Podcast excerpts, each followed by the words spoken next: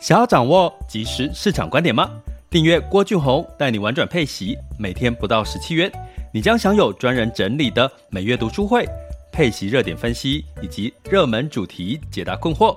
不论你想通过基金、ETF、美股或台股打造你的现金流收入，我们都能为您提供支持。点选资讯栏的订阅链接，了解更多。让我陪你一起投资理财。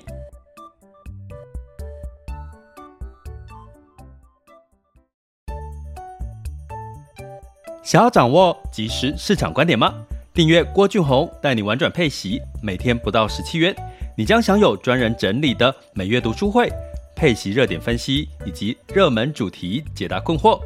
不论你想通过基金、ETF、美股或台股打造你的现金流收入，我们都能为您提供支持。点选资讯栏的订阅链接，了解更多。让我陪你一起投资理财。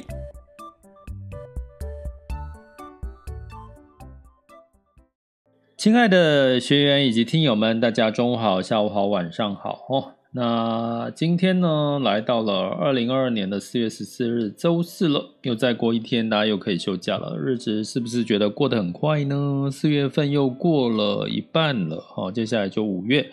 五月应该正热了哈，端午节也要到来了，所以其实应该是开始变热了哈。那既然是呃这个天气变热的呢，但但是股市仍然是这个用比较冰冷冷的温度哈、哦、来这个给我们的这个感受是稍微冰冷冷哈、哦。那不过呢呃在这个过程当中嘛哈、哦，就是慢慢的等待哈、哦，等待的这个机会呢，我相信还是会有很多的这个投资获利的一个好机会。那我们在一段时间没有特别聊到配息基金哈，因为其实也没有配息基金就是我们的核心资产哈，所以其实也没有太多需要去琢磨的，或者要去做什么调整变动的。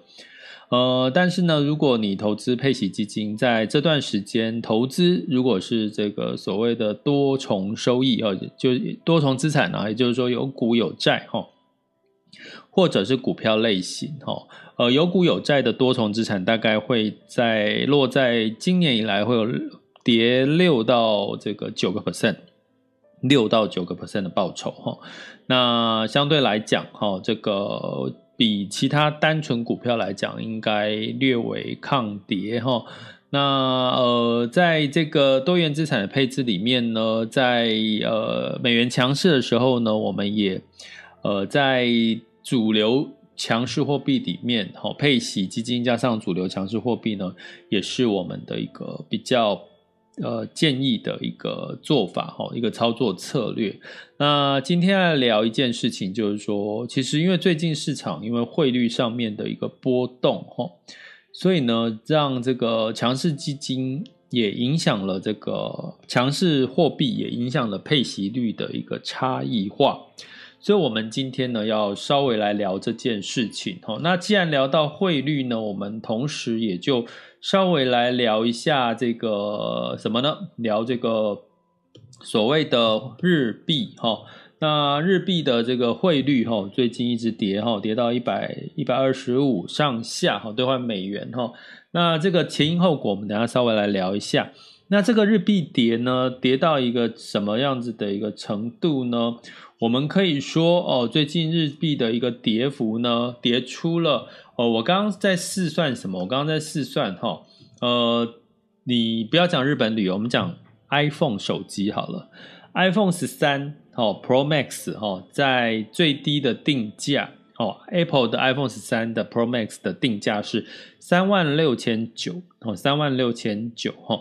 那如果呢，我们以现在哦台币哦兑换这个呃日元兑换台币的价格哦，日元兑换新台币是零点二三，也就是一块钱的日币可以兑换零点二三的台币的话，我们换算下来呢，台币的价格呃，如果你在日本买 iPhone 用日币买 iPhone 的话，哦换台币用台币换日币，然后去买 iPhone。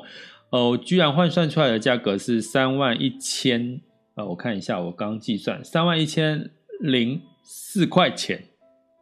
好，注意哦，我刚刚讲说，你如果在台湾买 iPhone 十三 Pro Max 是三万六千九，那如果你在日本用台币换日币去买 iPhone 十三 Pro Max 是三万一千零四块钱，也就是整整少了多少？五千九百块左右，五千九百块左右，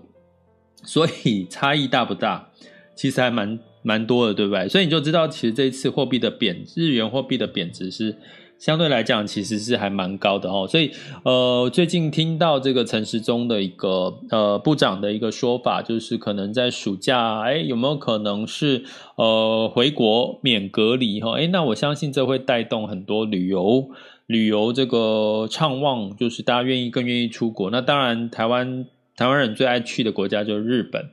那刚刚讲的这个汇率哈，其实周遭有很多朋友陆续都在换日日币哈，就台币换日币，应该有很你们也有在。也可能有在做这件事情哈，或者是这个呃想要去做这件事情哈，因为现在大概一百二十三哦，兑换美元呢一百二十三，那这个日币兑换台币是零点二三哈，其实过去大概是呃零点四多哈，所以呢这个差距呢其实的确嗯蛮甜的哈。那最近也有朋友说，哎，他要去统一哈，在这个日本去。采买哦，就请日本的朋友呢去买之前我们喜欢买的，在药妆店或者是我们想要买的衣服或者什么哈，我们这个时候呢，请日本的朋友哈买一下哈，然后呢，就算把它在国际空运哈寄回来。哎，其实都还蛮划算的哈。现在有没有人也有这样的想法哈？所以呢，其实今天就要来跟各位讲哈，就是这个汇率上面用在配息基金跟日元的一些相关的一些概念哈。那配息基金简单讲哈，强势货币计价呢，呃，如果举举个例来讲哈，如果你是投资美国市场的配息基金，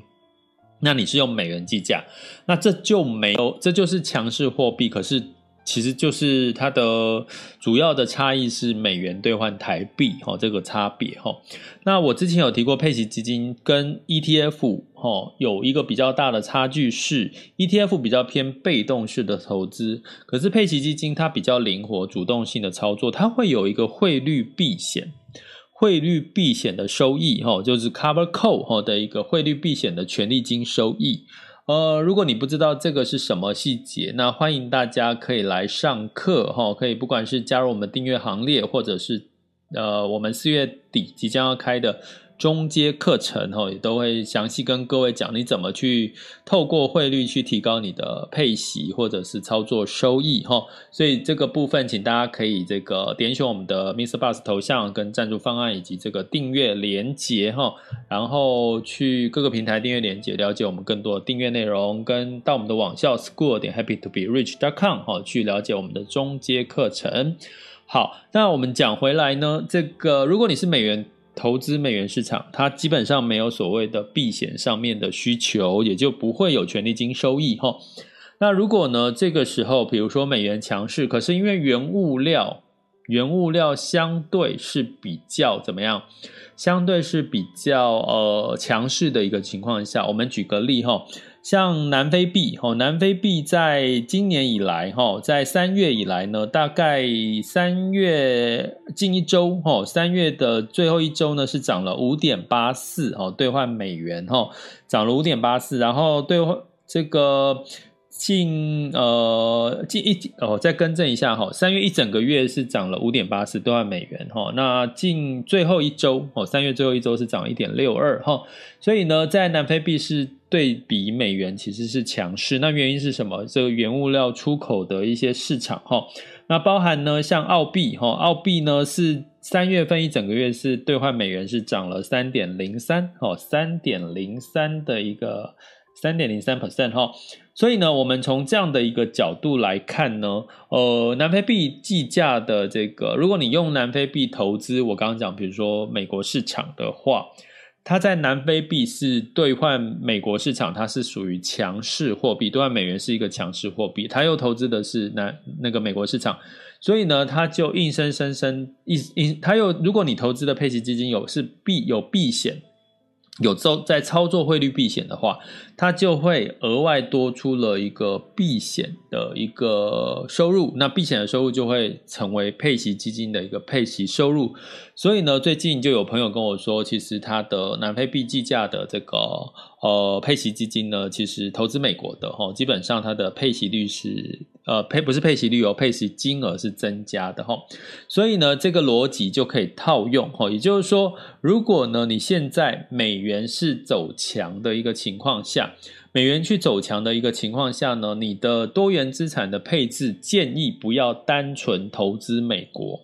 为什么？因为呢，你美国对投资美国没有汇率，因为我就是美元去投资美股嘛，所以没有汇率上面的波动的避风险，必要去做避险。可是呢，你选择的多元资产，如果今天假设是这个所谓的呃有欧洲股市哈，有其他的亚洲股市哈，有美股什么的，那所以呢，这个时候你使用美元强势货币哈，强势货币呢，现在主流一定是美元嘛哈。那美元呢，计价去投资，比如说欧里面有欧洲有亚洲的市场的话，那相对来讲，在这个部分，通常配息基金它你去看哦，它会有一个避险哦。那当然你要挑选有避险这个操作避险汇率避险的一个这样子的一个策略的一个配息基金哈。那你如果选它之后呢，你会去看到，如果在近期的一个情况下，它的表现哦会比哦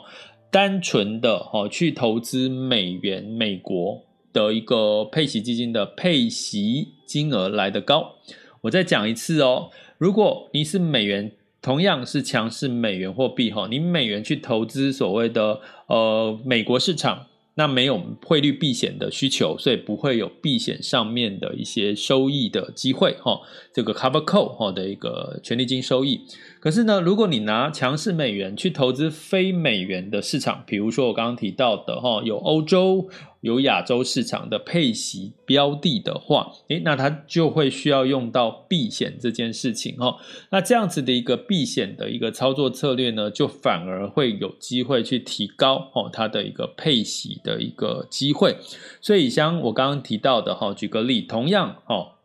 美元投资美元市场的配息基金跟南非币投资美元市场的这个配息基金呢，同样一档哦，就是它只是计价币的币别的不同。在这段时间，因为南非币上涨了五点八四个 percent 哈，所以它的强势货币的南非币是强势货币的情况下，让它的配息金额就提高了哈。所以这件这个逻辑跟这个观念呢，请大家可以哈善用在这段时间呃的一个。汇率上面的一个协帮助你配息基金有机会拉高配息率的一个机会，所以呢，其实呃，如果你要说配息哈，常常我们讲说到底要买 ETF 配息还是要买这个配息的基金哈，呃，我的看法真的多重配置好吗？现在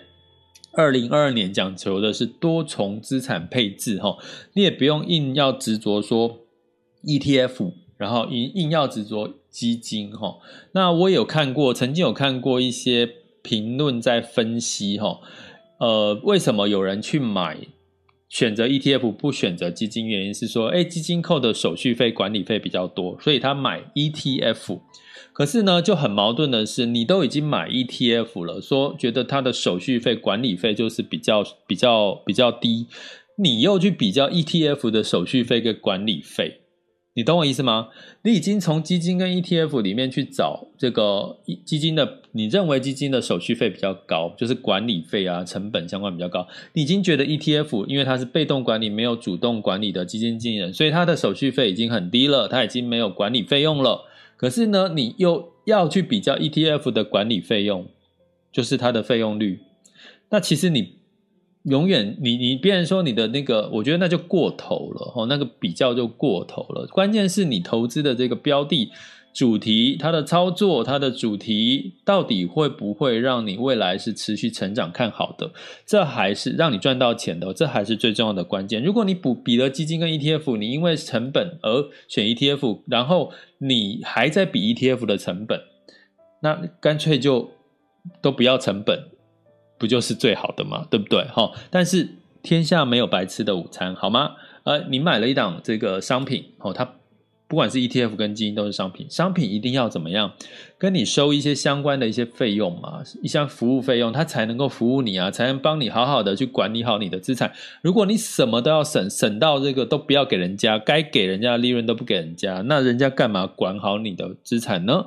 好，所以我觉得这个逻辑大家可能不要那么的执着在手续费，但是就是说，二零二二年我觉得就是。多重资产配置，不管是基金跟 ETF，那配息基金强势货币计价，哎，最近很明显的走势哈，呃，美元强势，南非币强势，澳币也略强势，那日币呢相对是弱势哈，欧元相对是弱势，所以以这样的概念，你就可以做出一个。比较强势货币计价的一个搭配，然后去搭配多重配置，就是不要单压美国哈，多元的这个国家，弱势货币的国家，反而有机会呢，让你的这个配息率，因为这个 cover call，也就是配避险的汇率的权利金收益，反而可以提高你的配息金额哦。好，那呃，我们在讲汇率嘛，既然讲汇率，我们今最后。呃，来跟各位讲一下日币这件事情哈，因为很多人在问日币这件事情。日币呢，其实三月一整个月大概是跌了五点九四哈，兑换美元跌了五个 percent 哈。呃，那跌了五个 percent 呢，也就是说，你整整你如果投资一档是日币计，又是日币计价的话，你除你可能赔了。如果你原本是净值赔了六趴，你可能加上这五个 percent 的日币的赔率，那你可能就赔了十几趴哈。所以汇率最近的适度的这个呃做好你的这个汇率的选择，其实是可以提高你的收益的。因为如果你现在是选美元，美元大概兑换台币是涨了三个 percent。对不对？呃，那涨了三个 percent，你就机有机会其实是赚了兑换台币回来，其实你就会赚了三个 percent 哈。所以最近慎选汇率其实很重要。那日币贬五点九四哈，我们来看哈一个很重要的一个讯息哈。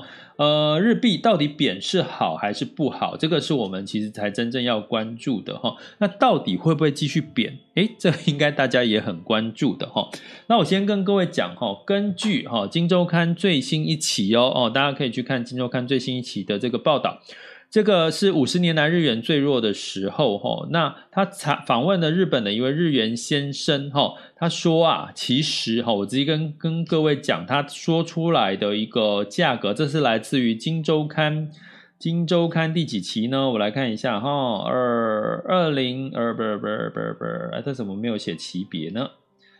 一三二一期哈，金周刊的一三二一期哈提到了哈，就是呃日日元先生呢，他的名字我来看一下，叫做，诶，突然之间这个数据哦，开始我的电脑又变慢了，好。好，我先我先讲前半段，哈，等下往下拉。那，到底日币贬值是好还是不好？那日币为什么贬值呢？其实是日本呢在。日币贬到一百二十五块的那一当下呢，他做了一件事情哈，他去做了类似像中国常做的叫做逆回购哦，债券逆回购，逆回购就是他去买这个市市场上面的债券或跟银行买债券，所以他就把资金释回到这个市场，所以它是一个货币宽松的一个一个做法哈。那再加上呢，它其实是在这个呃压抑利率嘛，它没有升息哈，它是在这个控制这个。呃，利率的一个升上升哈，是在趋贬的一个情况下，货币宽松的一个情况下，他又去做逆回购哦，就是去去市场买债，把资金释放出去，所以上日币呢就是大幅的一个贬值哈。那日币贬值对于什么好有好处？就是对于出口。呃，出口有好处，因为别人买日本的东西变便宜，可是对进口是坏处，因为进口东西变贵了哈。所以呢，基本上呢，呃，如果我们可以假设一个情况哈，如果说今天呢，如果是日币贬值，哎，景气是好的时候，出口大家会因为日币贬值买更多日本的东西，哈。景气是好的时候呢，呃，日币贬值，进口变贵，哈，所以呢，这些进口商可以把价格转嫁给消费者，所以这在景气好的时候是好事，哈，贬值是好事。可是呢，在最近大家知道，因为疫情，因为俄乌战争造成的市场都已经在 INF 都在修正全球的经济成长了，所以我们假设如果货币贬值，日本货币持续贬值的话，那基本上呢会让这个出口，哈，当然。它的买的价格便宜，可是因为景气不好，它不见得会买更多好，那再加上进口呢，成本哈，成本呢会提高。可是因为景气不好，哎，消费者不买单，就是你把价格转嫁给消费者，消费者不买单，我就少买一点哈。所以在景气不好的时候，货币呃贬值呢，反而不见得对于日本是有利了哈。所以这个市场上面的机构呢都说了哈，说可能啊。可能在这个呃预期哈，就是这个贬到哪里呢？像日本的三井住友银行说，呃，今年第二季应该要贬到一百三十五块哈。英国巴克莱证券说有机会贬到一百四，还有更低的法国兴业银行说，呃，可能会贬到一百五十块哈。那现在是呃一百二十三哈，兑换我们讲的日币一百二十几是兑换就是美元哈，美元兑换这个日币的日元的一个情况哈，所以基本上呢一百现在一百二十三，然后之前有一百二十五，居然这个机构给出来的数据是一百三十五、一百五十哈。那当然呢，这个都大家都喊喊而已啦，哈，大家都喊喊而已。但是在景气可能不见和未来看好的一个情况下呢，诶，那可能会带来什么呢？哦，比如说像这个日元先生，吼，就《金周刊》采访了这个日元先生，吼，叫生源英姿吧，吼，那个字我呃不是太不太会念，一个木一个神，吼，呃，他提到说，如果差不多，哦，这是。采访的时候，他说出来一个具体的一个汇率数字是一百三十五，在跌贬破一百三十五，日本就会一定会出手哦，一定会干预哦，不管是透过他们的这个央行哦、财务省哦去干预，要不然就是会直接升息哈。所以这个一百三十五是这个日元先生，他过去哦他的预测都都相当准哦，成功的预预期了这个汇率的一个走势。所以呢，《金周刊》这次访问他给出了一个一百三十五的答案，所以一百二十五、一百二十三到一百三十五还有贬值的空间，看起来哈。那所以用这样子的一个走弱，走弱，我刚刚提到走弱，如果景气好的时候，不见得是坏事；走弱，如果是景气不好，可能会哦，对这个日股相对来讲就比较不是太好的一个状况。如果有机会贬到一百三十五，那如果你的呃，你想要。拥有一些日币之后要出国，或者是买一些日货，呃，你就可以适度的怎么样分批哦，分批的去购买一些日元，或者是呃分批的去这个去去去，比如说去买。好，买一些你想要在日买日本的东西，透过这个电商的方式去购买。哈，相信我刚刚已经跟各位讲，你用日币现在的日币台币换日币去买 iPhone 十三 Pro Max 呢，在台湾是三万六千九。哈，那在日本的定价，你买回来是三万一千三万一千块钱。好，所以其实是有一定的价差。哈。所以呢，这个就是我们今天跟各位讲的，配息基金用强势货币计价可以拉高配息率吗？诶，有机会。然后日元走弱是好是坏，就要看景气的一个差别。那这个日元先生哦也提出了，金周刊的专访里面，日元先生也提出了一百三十五块的这个价位哈，日本就会干预。那这是来自于金周刊一三二一期最新一期的这个周刊哦里面提到的数据，那我们就提供给各位参考喽。这里是郭俊宏，带你玩转配息，给你及时操作观点。关注并订阅我，陪你一起投资理财。好的，那接下来呢，我们进入到二零二二年的四月十四日周四的全球市场盘势轻松聊。OK，那现在时间是十二点二十二分。那目前的风险指标，今月 VIX 恐慌指数来到二十二点七，VIX 恐慌指数现在当下的是二十一点八二，基本上的恐慌指数都微幅的下滑了。那十年期美债值率来到二点六八三六，二点六八三六，哈，也稍微的下滑了哈。那原因是什么呢？因为市场呢觉得哦，这个三月份公布的这个生产者物价指数呢，虽然破新高了，可是他认为哈，市场认为它可能已经触顶了，也就是说差不多了啦，再高高也高不下去了哈，所以让这个两年期的呃，让这个短期的美债利率下滑了。那财报的部分哈，美国公布财报，金融类股的财报哈，获利不好。那其实我们在周一的。讯息已经有跟跟大家提到了哈，预告这个呃金融股本来普遍的财报就是不好的哈，大家可以呃是在预期当中。那这个航空业的这个财报其实相对不错哈，那相对呢也激励了这个台湾的这个航空业的一个一个股价的表现。今天台股的表现，那对于台湾的金融类股也有一点被影响到哈，所以今天的金融股表现不太好。所以呢，大概是这个状况。那台积电呢，在法说会前夕其实是涨了四四个 percent 哈，所以呢，目前台台湾加权指数其实比较是一个观望的一个状况，小跌哈。那所以呢，道琼上涨了一点零一哈，昨天周三的时候，S M P 五百上涨了一点一二，纳斯达克跟费城半导体分别上涨二点零三跟二点三六个百分点。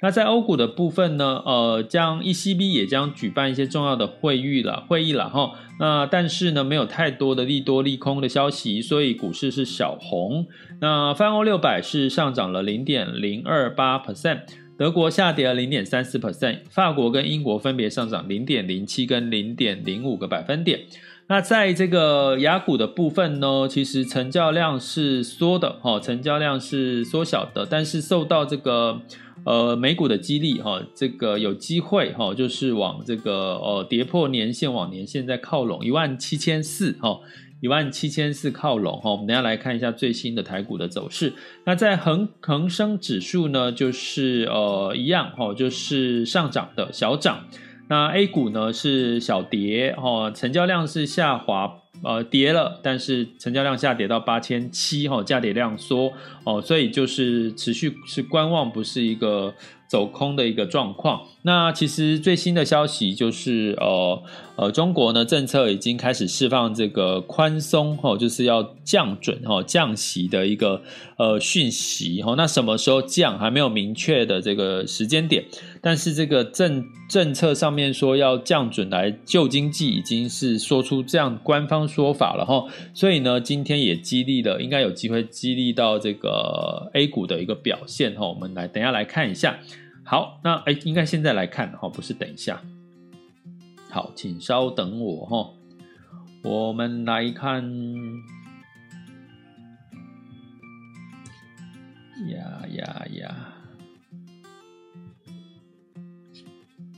好，台湾加权指数呢，目前是十二，现在时间是十二点二十五分哈。台湾加权指数是下跌了十五零点一五 percent，来到一万七千两百七十六点二二。那年线是一万七千四，还没有站上去哈。那目前是跌破年线的。那柜买指数是上涨零点零六 percent。那航运类股呢，表现相对比较好哈。我刚刚讲跟美美股的一个基的一个情况之下。那在这个呃台积电哈，我们看一下台积电哈，因为在法说会前，台积电呢目前是涨两块钱，来到五百七十五块钱哈。然后在 A 股，A 股呢上证指数是上涨零点七三 percent，来到三千两百一十点零八。哦，深圳指数上涨零点五一 percent。恒生指数上涨了零点三七 percent，恒生科技指数上涨零点九四。哈，我刚刚提到 A 股有一个利多，就是要降准喽。哦，这个对他们来讲是一个真正的利多。哈，疫情是利空，那降准是利多。如果疫情控制得宜，往下滑，哎，那它有第二个利多。哦，所以 A 股就是这两大利多。哦，所以目前的盘整，它要跌。跌不太下去，所以其实是在等待利多的一个盘整的一个格局哈。所以如果之前有这个学员哈问过我，这个中国中国市场是不是可以布局？呃，目前还没有明确的这个利多，可是已经慢慢浮现利多的一些讯号，那就建议大家可以做分批哈，分批的一个进场的一个做法概念哈。那在日经指数呢是上涨了一点一 percent 哈，上涨了一点一 percent，南韩上涨零点零四，新加坡上涨零点一二 percent。那雅股普遍哈，因为美股的激励呢，普遍都是这个上扬的。好，那我们来看能源的部分呢，也是小也是上涨的哦。呃，那因为哈，就是整体的这个俄乌谈判的情势哈，这个呃仍然陷入僵局了哈。那市场认为供给仍会减少哈，所以布兰特原油上涨四个 percent，来到一百零八点七八美元每桶。那金价呢，也是因为哈这个呃这个整体的物价上涨呢，金价也上涨零点四 percent，来到一千九百八十四点七美元每盎司。那在汇率的部分，哈，这个美元稍微回落了，哈，因为大家觉得 PPI 哈物价指数应该是顶点了，哈，不会再高上去了，市场的看法，所以美元呢就稍稍的回落了，哈。那欧元稍微的反弹，那美元指数呢就来到九十九点八五四九，美元兑换台币是二十九点零一，哈。那台湾的部分也要观察台湾有没有升息的机会，哈，呃，才有机会让这个资金流出的情况稍稍的哈缓解。呃，那另外呢，美元兑换人民币是六点三六五一。那最如果有人民币降准哈，美这个这个中国降准的时候，有可能人民币贬有贬值的几率了哈。那就看到时候会不会带来这个外资流出的一个情况，这也是对于中国股市 A 股要去观察的一个部分哦。这里是郭俊宏带你玩转配息，给你及时操作观点，关注并订阅我，陪你一起投资理财。我们下集见，拜拜。